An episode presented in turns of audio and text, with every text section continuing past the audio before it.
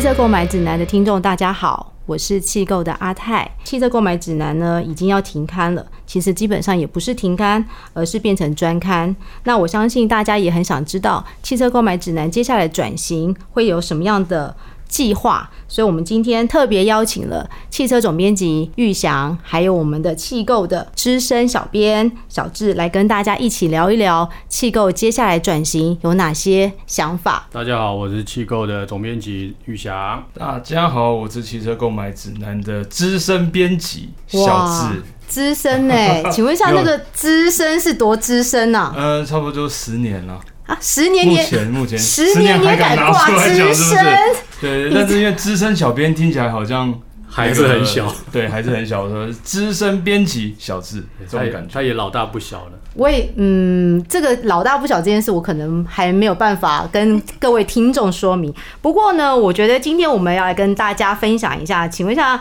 就是你知道我们其实过去都是从看杂志长大的嘛？是那我想知道说，哎、请问一下玉祥哥，是，你从学生时代的第一本杂志是看什么？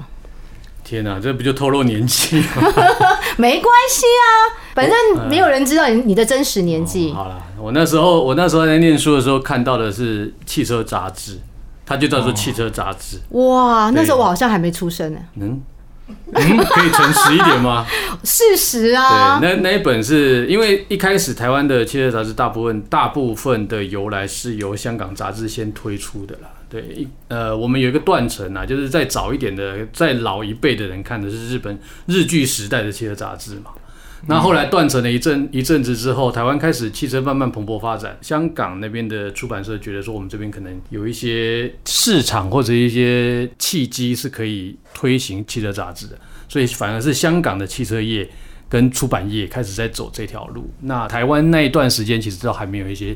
真正属于专业的汽车杂志出来，啊所以所以你刚刚说的就是，其实台湾的第一本汽车杂志是从香港先从先算是引进来台应湾该的，都比较早期，因早为期第一本的话是日本日文啊，对，那实际上的话应该是香港人进来做的汽车杂志是最早的，哦，所以那应该是八零年代嘛。 对，大概是明末清初了。我清楚，没有哎呀，你这个时候你就是突然讲出这句话的时候，表示你真的老了。 七零年代啦，差不多七零年代左右的时候，那时候是比较老的，对，哦，所以那个时候其实说真的，所有消费者买车真的都是看汽车杂志，没有，没有对，因为那时候本来台湾市场就没有什么车子啊，那个时候没有吗？那个时候其实就是福特天王星的天下，或者是哎、更老一点的，不是哦，更老一点那是呃，天王星差不多吧？对，差不多还要更早一点的时代，那时候真正的车子就是凯迪拉克嘛，还有林肯嘛。对，哇美国车那时候是反而不是双 B 在台湾在市场上面是独霸，那时候是美国车在台湾是独霸。那原因是什么？其实大家很明显就知道嘛，因为美国当初对跟台湾的渊源，所以那时候美国车卖到台湾就是当然是第一大量的。可是你刚刚讲跟美国有渊源，其实我我完全不知道，因为我还没出生。 我知道你想揍我，我觉得我十年之力真的太浅了， 我真的我很抱歉。所以你你我可我能突然觉得我我可能资深小智，你可能还在另外一个星球我的。突然觉得我还是当小编就好我。为什么要发起录 c p o d c a s 这件事情？不会啊， OK 因为你在汽车业界来讲，就是一个很资深的啊，而且我觉得可以透过你的经历跟大家分享啊。那可是因为你知道现在。纸本面临到数位化的改变嘛，所以势必气构也必须要转型。那接下来气构对于转型这件事情，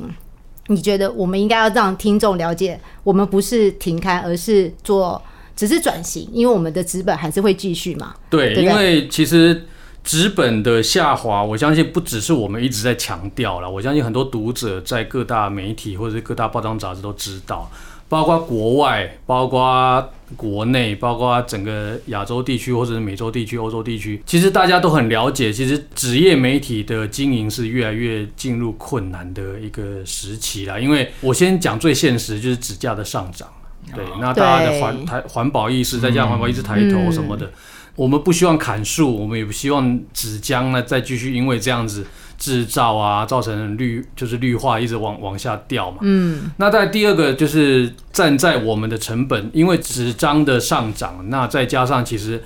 呃，我们可以获得的资讯的管道越来越多。哎坦白讲，现在十几、二十岁的年轻人，手机打开，全世界的资讯都有了。是他只要英文能力好一点，外语能力好一点，不只看到的是中文，你包括英文的、德文的，对各个国家的资讯，透过手机上面就可以直接看到。这个其实就是，尤其是杂志类的，你每个月才出一本的资讯跟讯息，本来就比比这些手机上面的讯息还要慢啊了。嗯，对了解，不过你知道吗？各位听众，你可能都没有看到那个资深小编小智的表情，他一直都觉得嗯嗯嗯。我们这时候应该也要让他来分享一下。资本四维其实是一个真的大时代的趋势，这是不可逆的，但是资本不会消失，这件事情我也深深的觉得，纸本是不会消失的，没有错因为呢，我觉得纸本还是有它的温度在。然后呢，数位是因为科技上的发达，嗯所以大家都用五 G，现在也是开始面临五 G 系统了嘛，手机的对啊频繁、使用上网资讯，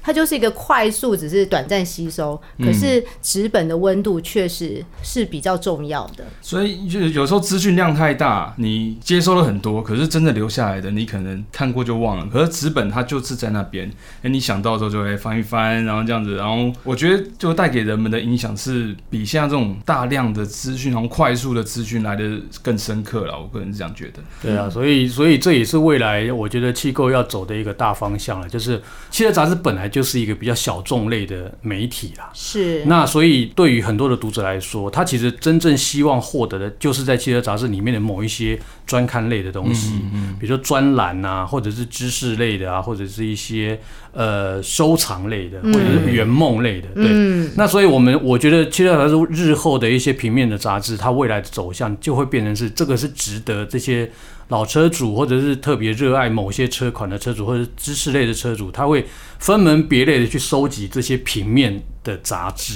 嗯，对，这些东西在网络上面也许找得到，但都是很破碎的。那我们这、我们的工作就是把这个破碎的东西汇集起来，变成一本专刊。嗯，这是我觉得未来的所有的汽车杂志慢慢都要走上这一步啦。对。懂啦。不过呢，大家也知道嘛，其实气构呢，因为转型，其实我们算是新生儿，对吧？嗯 那你知道新生儿，我们还是必须杀出一条蓝海啊。嗯，那你觉得我们接下来的蓝海这条路该怎么走呢？嗯，目前我们有在做的就是我们网站的经营嘛，所以我们会对于资讯量的提供还有速度的及时性，我们也会开始赶上大家的步伐，嗯，哦，符合大家的需要。嗯，那现在其实我们也有在执行一些试车影音的拍摄工作，嗯，对。那当然，这个因为现在其实试车影片就蛮多的，对那啊，如何从中找到我们自己的风格哦？嗯，有就是我们这是我们的目标啦，希望可以用更有趣、更生动的方法来提供大家一些他们想要获得的资讯，这个样子。其实我我补充一下小志刚才讲的啦。其实一开始气构在做网站的时候，我我记得我那时候帮气构架好网站，一直到现在也不过才两三年的时间嗯了。其实我要提一个小小故事，是让我蛮蛮感动，也坦白讲也蛮受挫的，因为呃，受挫对，因为又感动又感又动，感你动好纠结啊！对真的很纠结，真的。因为当初我 我也是来到气构的时候，后来我来气构，如果加上今年是十年嘛。 哇！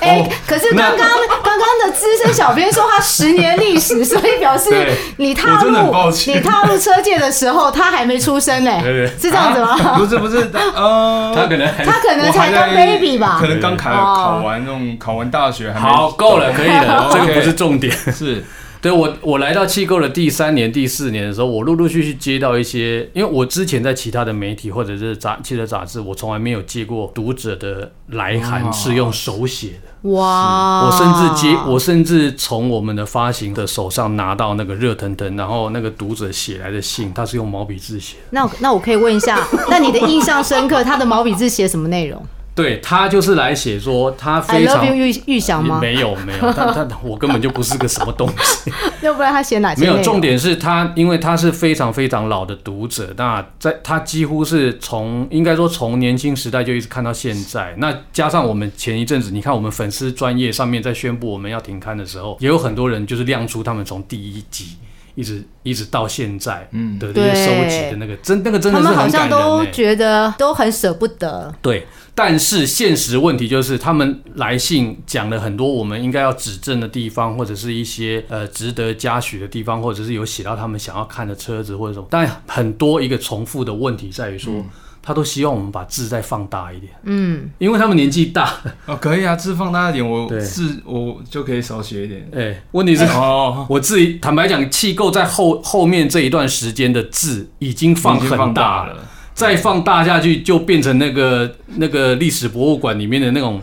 可能那精种装版对的对临摹对的对对用那种对对嗯，OK 哦对，那个已经不是一个真正的杂志的风格了嘛是？对，那再加上。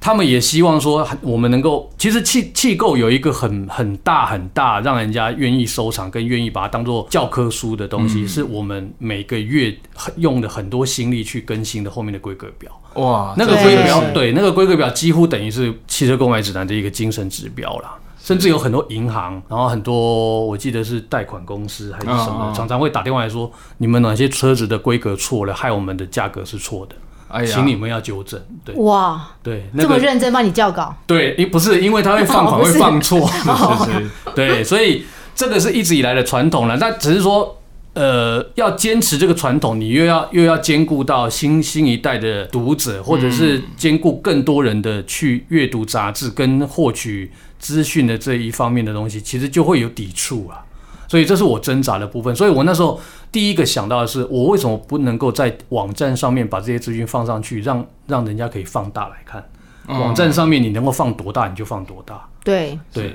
就嗯像我们现在手机老花眼的时候就要放大，对你就可以放多大。这是我那时候第一步要走的。只是当然，我们坦白讲，我们走出去的这一步稍微晚了一点。那在历经了网站的这个时段之后，其实现在大部分人开始讲的就是影片的部分。哎，对，但是影片也有一个问题，影片的分众又很明显了真正愿意看影片的年龄层，跟实际上想要看到汽车购买指南一些传统东西的年龄层还是有差。是，对对啊，说到影片啊，其实你知道现在影片发展，从自从有了 YouTube 影片发展至少十年了嘛。嗯那你知道所有的又是一个十年，又对，又是一个个十我年觉得对。不应该然后呢拿十年， 开始就有一些汽车车媒的 KOL 出现。啊，然后我相信听众也大概都可以知道有哪些人在下阿泰，我就不多说啦。不过我还是要这样请大家听听一 下，嗯就是因为气构也要发展影音这条路嘛。那你觉得我们的影音的定位会是什么？嗯，我们来请那个资深哎呀，小不敢字不敢，我现在这个听我这要跪了。应该是说，因为其实大家相信大家市面上看到很多试车影片，可能讲的内容其实因为就是这台车子。那大嗯家就是、其实就是看主持人的风格，然后呃怎样的观众喜欢这个主持人风格，他可能就会跟着他。那我觉得如何要在这一就是许多众多 KOL 当中，对，如何找到我们自己的风格，然后建立起我们自己的 icon 吧，我觉得是这样讲。如果是你来讲汽车影片，你会用什么方式的角度来推荐给我们听众？觉得你这台车我觉得一个重点就是，因为我们叫做汽车购买指南，我觉得最重要就是要以一个购买者的身份去去看这辆汽车，诶，这个配备对我来说到底好不好用，我用不用得到这些配备？呃，网络可能很多人都说，哦，这个东西很好，这台车怎么样怎么样，可是以我使用者的角度来看，我可能用不到这些东西，或是我觉得它好像没有想象中那么好。我觉得如何把这些我们的心得，用一个更深入浅出的方式去表达给观众知道，我觉得这是一个很重要的事情，而且也是我正在追寻的一个目标啦。我觉得，追寻的目标对，对对，如何让大家可以用更轻松、更更有趣的方法去了解我们想要跟大家讲的事情。所以基本上你的角色定位就是十八岁的。的的男孩五，岁然后告五岁哦，五 岁，你好意思说没这有种没有，话？就是因为我们有呃忠实的读者这样子支持我们，然后我们也要接近一下年轻族群嘛，我这样觉得。哦，好对，，那我我的角色是这样的，然后玉祥哥他又有别的身份。那我们来问一下对我们二十五岁总编辑玉祥哥，哇这么他好接下来那哇对我个真好他的影片呢、因为他也有他的人设，我觉得也请听众来听听他的分享，这样子。应该这样讲，汽车媒体的影片里面，除了嘉伟哥以外，哦他几乎等于是已经在这里面是已经建立了一个高塔了。他他对第一个做的没办法，对对对，他建立了一个高塔。但我觉得应该说，看 YouTube 的一些嗯读者跟观众，他的影响比起网站的那个刷新率更高。每几乎每一年就刷新一次，每一年刷新一次。所以我觉得影片要找到一个风格，要短时间内找到一个很特定的风格，其实有点困难啊。对，那我个人是觉得说，就我们目前能够做的是，在我们转型之后，先把网站的数据跟 YT 的平台能够做到一个比较平衡的结合啦。也就是比如说，我在我在影片当中，我也许不需要这么严肃的去讲一部车子，嗯而是以站在消费者的角度，我用比较享受或者是比较呃诉求性或者有主题性的去是去介绍这部车子之后，然后在这部车子的一些数据上，或者是比较硬死板的数据，就透过网站来介绍。嗯，对，这是我希望未来气构能够做到的，因为过去气构就是以后面的规格表加上前面的介绍，成树立了它的一个形象嘛。嗯，那我觉得这未来应该也是我想要朝朝这个方向走的。那甚至呃，还有一点就是，过去汽车杂志不管是在网络上面或者在杂志上面，其实能够真正跟媒体之间互相沟通，或者是甚至跟读者之间互相沟通，这是一个比较缺乏，甚至跟车厂。那我们都是大家各自在做各自的角色，跟各自的职场里面在做自己的事情。嗯，可是问题是一部车子造出来，它其实有很多很多的成分，包括未来、我们要面对的是转型更快的电动车，它里面所含的知识类的更多。那如果我们都还只是用很旧思维的油车的方式，就是大家已经闷着头在做自己的媒体，反而没有听到观众的心声，他们想要的是什么？那读者真正想要的是什么？甚至我们听不到车厂他想要表达什么。我觉得我们应该是站在这样子三方沟通的方式，可以做起一个桥梁，让这个互动更明确，让也让汽车购买指南这几个字变得更有力啊！这是我想要做的方向。哦，我相信刚刚总编讲的非常的有感 呢，好感动哦。我已经看到我未来的生活会是过得怎么样， 对我只能说，资深小编，是是请你保重，保 重保重保保重，重保重。不过呢，其实应该还是要跟听众讲说，汽车购买指南基本上它没有停刊，只只是转型，然后变成了不定期的专刊。不过数位这件事情呢，基本上我们虽然是新生儿是嗯是，对，不过呢，我们相信我们在我们团队当中很快速的去一起往努力一起努力。对对，接下来你会看到我们有更多更多精彩提供的影片也好，或者是是我们的 podcast 的内容也好。谢谢大家今天来听我们的分享，我们下次再会，谢谢大家，哎谢谢，拜拜拜。